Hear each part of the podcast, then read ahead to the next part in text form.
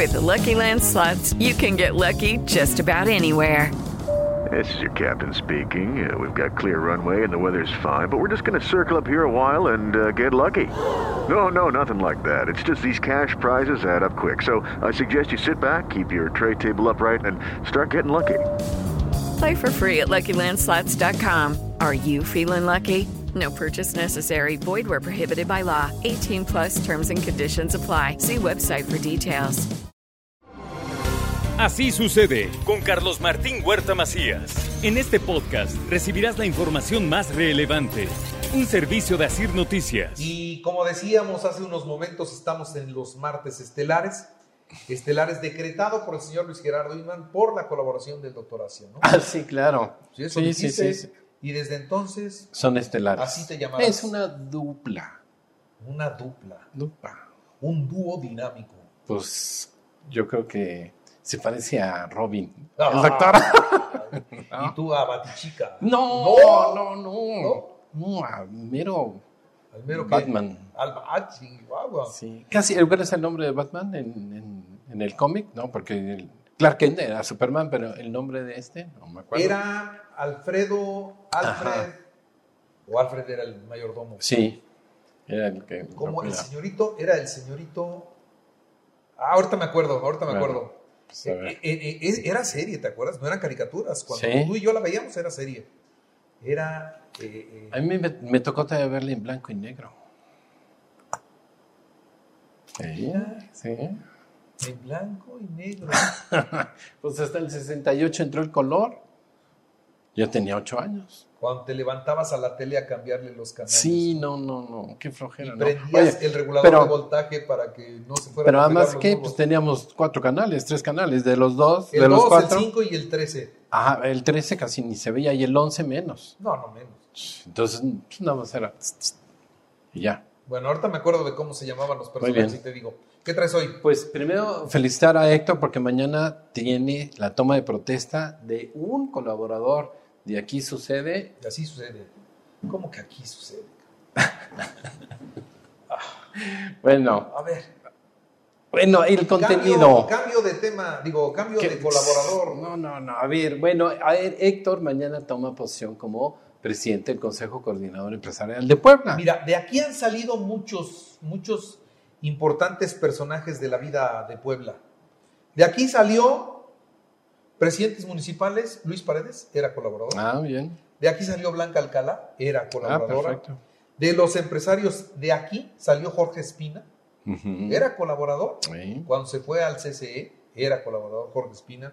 De aquí salió, ¿qué otro?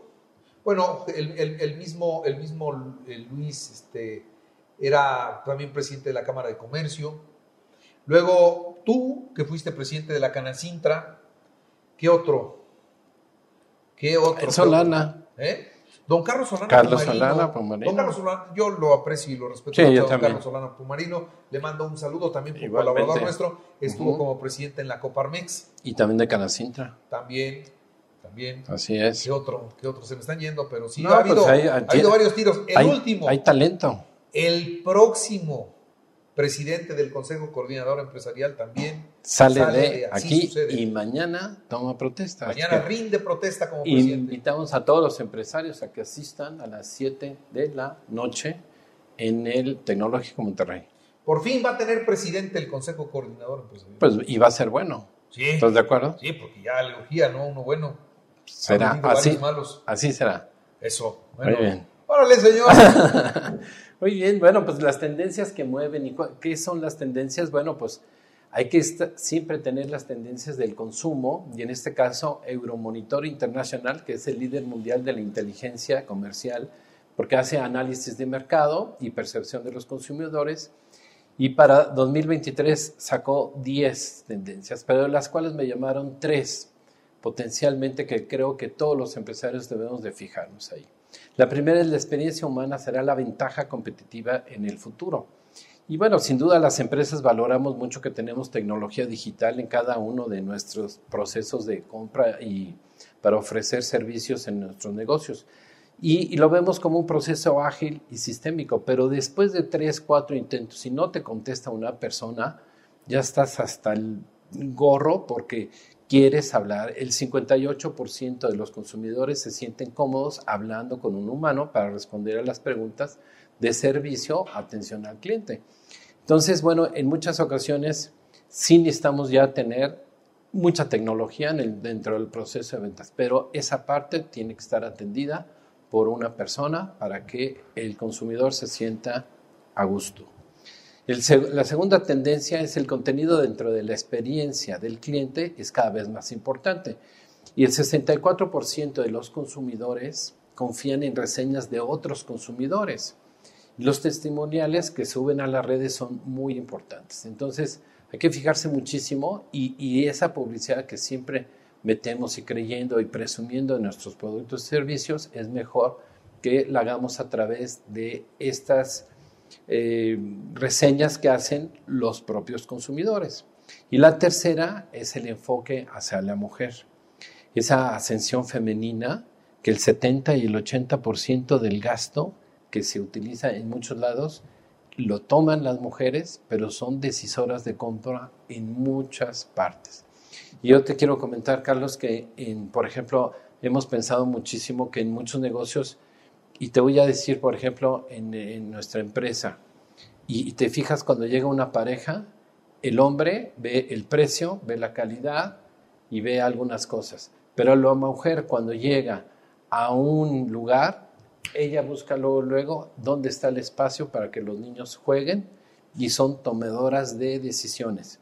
Y bueno, pues hay una, una mujer muy brillante que escribió un libro que se llama Gánese a la clientela femenina. Es Bridget Brennan y ella es directora del Family Factor y es la principal consultora en el mundo enfocada a las mujeres consumidoras.